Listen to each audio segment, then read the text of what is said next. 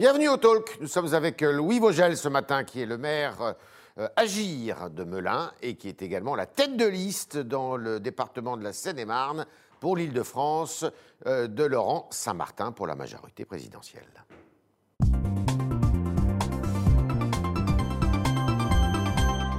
Bonjour Louis Vogel. Bonjour. Alors, une abstention phénoménale en Île-de-France comme ailleurs. Comment vous l'expliquez ça?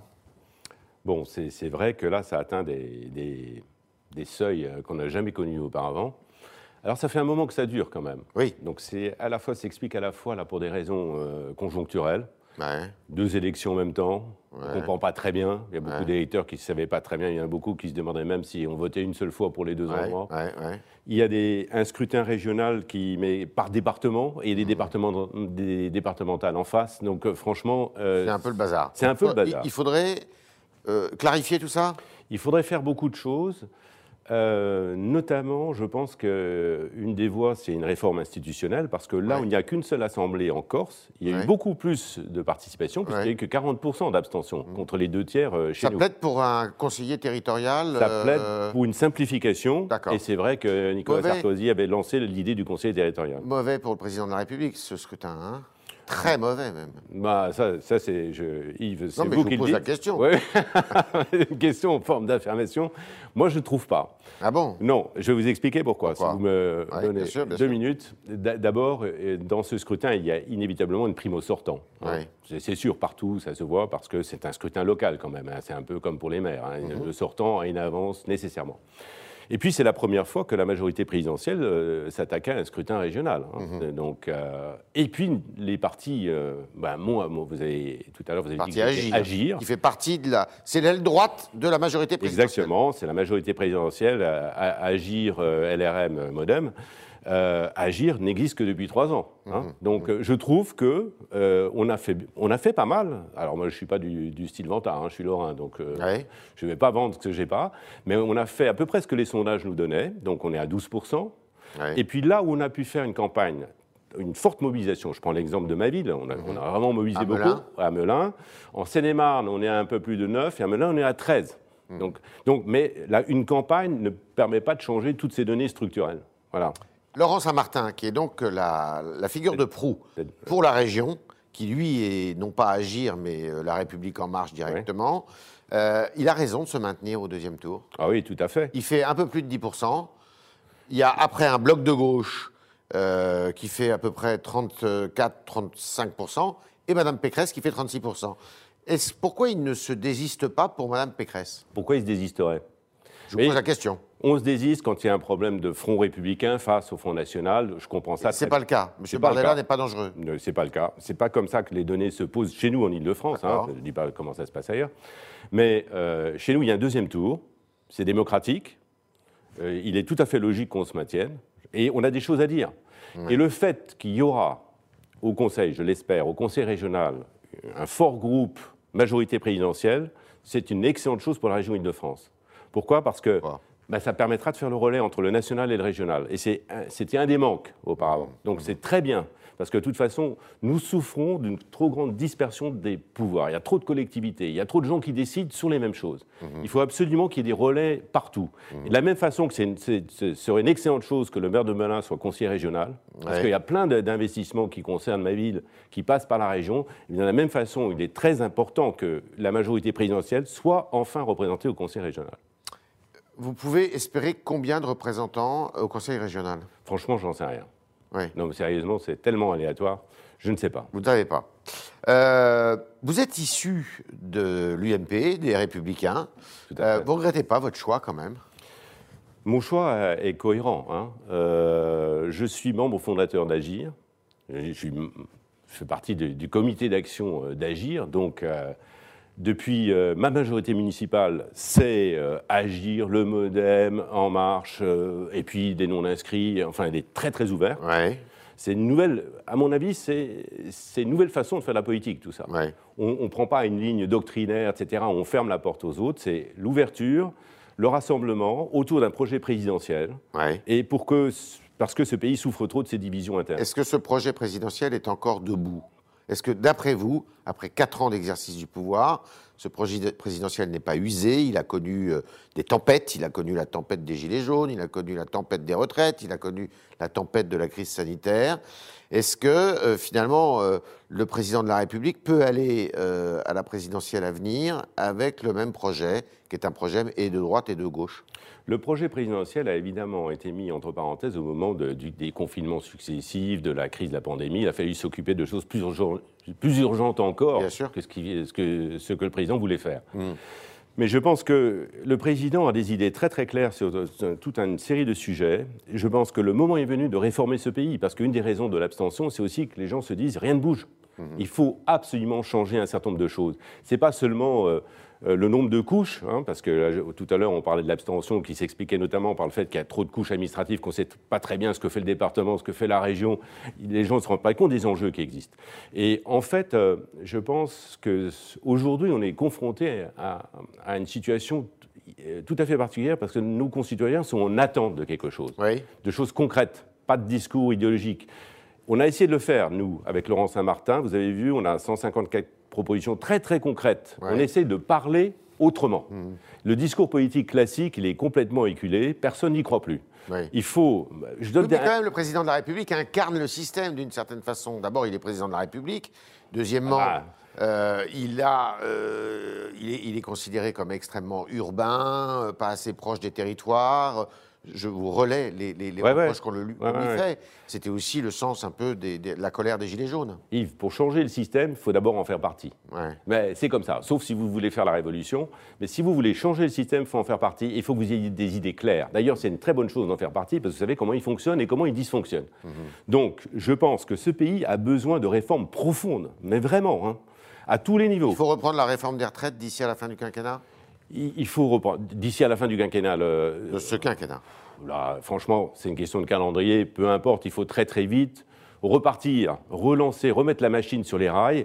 On a, on a, dû faire un arrêt, on a été forcé de le faire et ça s'est finalement euh, très bien passé. On en sort, là, j'espère qu'on ne va pas y retomber. Donc, je trouve que maintenant, on est prêt à autre chose et les gens sont en attente.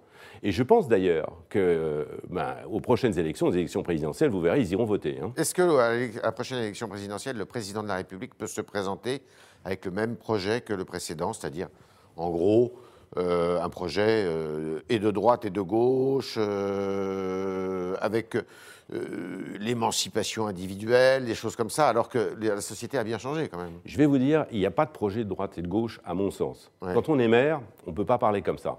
Il y a un projet de toute une série de choses concrètes qu'il faut faire, mhm. et des choses très très précises. par exemple, il va falloir choisir département-région, par exemple. On en parlait tout à l'heure. Il faut une fois pour toutes en, sortir. Il y a des choses très concrètes je pense qu'ils vont permettre à ce pays de repartir. Il faut qu'il y ait un rebond. Et il faut qu'on se décharge de tout ce qui nous empêche d'agir. C'est aussi simple que ça.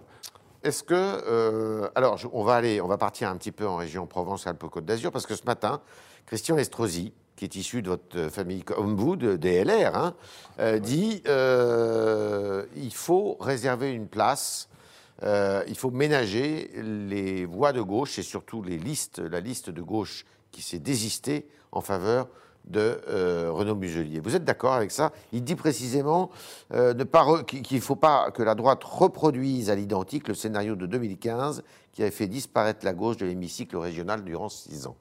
Vous êtes d'accord avec ça? Moi, je suis d'accord. C'est à eux de, faire la politique dans, leur région. Mais euh, moi, je pense que Renaud Muselier, il faut le soutenir. Bien sûr, je suis d'accord avec ça. Je mhm. pense qu'il faut faire un front républicain.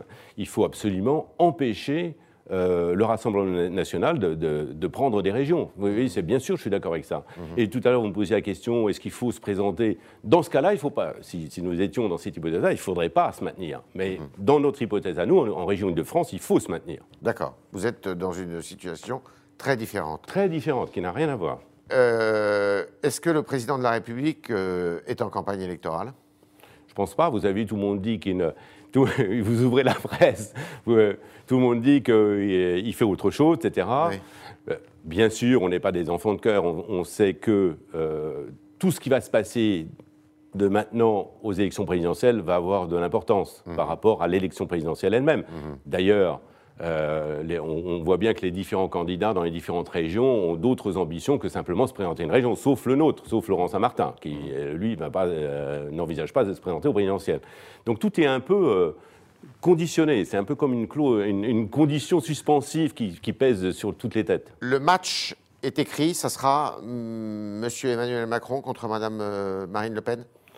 Vous savez, je ne fais pas de la politique depuis très longtemps, hein, depuis six ans.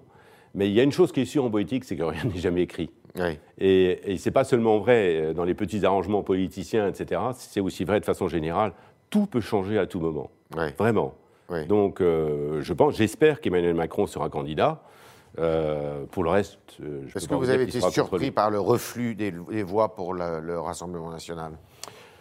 C'est vrai que ça, c'est aussi une des, une des, grandes données du, scrutin, c'est le, le, reflux du Rassemblement national. Je dirais que c'est un, reflux euh, formel, parce mmh. qu'ils se sont abstenus d'aller voter. Ça ne veut pas dire qu'ils n'iront pas voter à la présidentielle. La présidentielle. C'est un autre scrutin. Oui, je pense. On est avec euh, Louis Vogel ce matin au Talk du Figaro et on continue avec vos questions, chers internautes, qui sont posées par Sacha Beckerman.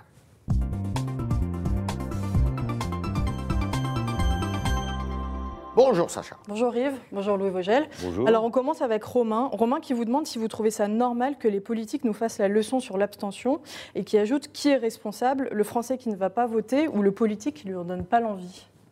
Bon, on, est tous, et on est tous responsables. Hein.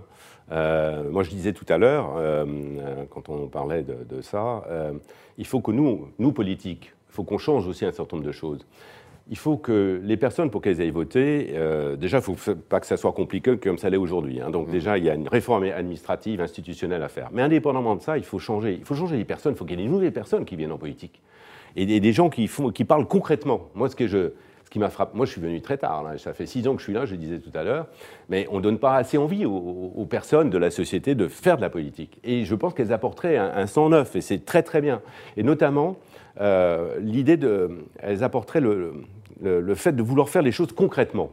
Pas de discours. Il faut, si on propose quelque chose, il faut voir combien ça coûte.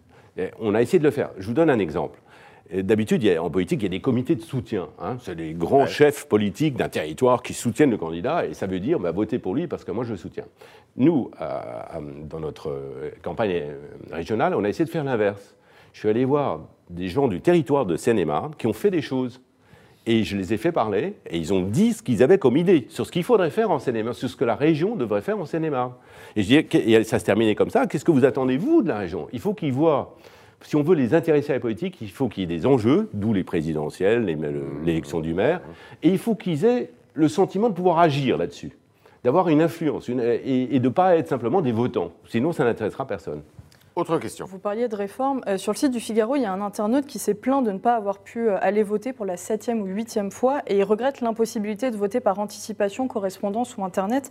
Est-ce que pour vous, ce serait une solution à l'abstention? Tout ça ne réglera pas le problème de fond de dire il faut donner d'abord envie aux gens de voter. Après, il faut tout faire pour que ça se passe le mieux possible. et qui, technique, oui. Bah oui. Mais ce n'est pas euh, un simple changement technique qui va changer le fond du problème. Hein. Il faut qu'on leur donne envie de voter, qu'ils sachent que c'est important de voter. Ah. Mmh, mmh. Ce qui n'est pas le cas aujourd'hui. Hein. Autre question. On change complètement de sujet. Euh, hier soir, il y a eu de nombreux rassemblements qui ont été dispersés à l'occasion de la fête de la musique mmh. euh, sur le site du Figaro. Ça s'est bien passé à Melun d'ailleurs Très bien, j'y étais. Hein. J'ai passé dans, tous les endroits, on a pris des photos et, les DJ. Euh, pas de débordement Aucun débordement. Même Melun, ça se passe toujours bien. La question. Justement, sur le site du Figaro, Bourgogne souligne la naïveté du gouvernement qui a pu penser que les gestes barrières allaient être respectés. Qu'en pensez-vous? Bon, voilà, j'en pense rien. Il faut. Euh, la population a envie euh, de profiter des beaux jours. Hein. il faut que ça reparte. Et bien sûr, euh, il faut faire respecter les gestes de barrière.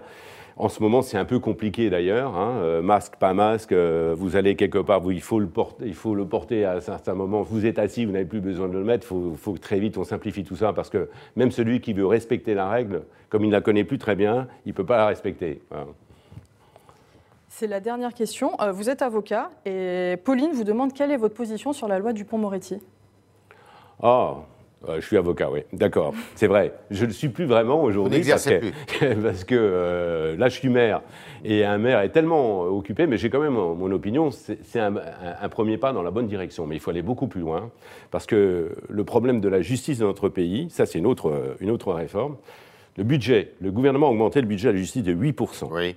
Ce qui est une excellente chose, parce que notre justice est pauvre. C'est d'ailleurs inimaginable. Les plus si on- pauvres de l'OCDE. oui. Et euh, voilà, j'allais le dire, mais il le dit à ma place. Et ça ne peut pas continuer comme ça. Un État de droit, un État de droit a besoin d'une vraie justice. Il faut revaloriser la situation de la justice. Il faut y mettre les moyens. C'est fondamental pour tenir un pays et pour faire des réformes. Parce que si la justice ne suit pas, vous savez, on, pa- on dit- on parle toujours des problèmes d'insécurité sur le territoire. Si vous avez une police qui arrête des gens, et si la justice n'a pas les moyens d'instruire rapidement les dossiers, Ça sert et de, f- ben, ça sert absolument à rien. Donc la justice tient tout, et on la, on la néglige aujourd'hui. Donc elle va de- dans pas, la pas sous ce gouvernement. Depuis, depuis, je sais, depuis la Révolution, la justice pose problème en France. Et vous, avez, euh, vous estimez que ça va dans le bon sens, la réforme euh, du pont Moretti C'est un premier pas dans la bonne direction. Mais il faut aller. Accélérer les procédures Bien sûr, pour- bien sûr, mais il faut. Mais il faut il- vous savez, dans la justice, il y a des choses qui sont très urgentes. Il faut pouvoir intervenir vite à certains moments. Et il y a des choses, il faut laisser le temps faire. Et il faut bien faire le, le dispatching entre les deux choses. hein. Merci Louis Vogel. Merci. Merci euh, de vos questions, chers internautes. Vous étiez nombreux ce matin devant vos écrans et euh, vos questions qui ont été posées par Sacha Beckerman. Merci Sacha et à demain, si vous le voulez bien.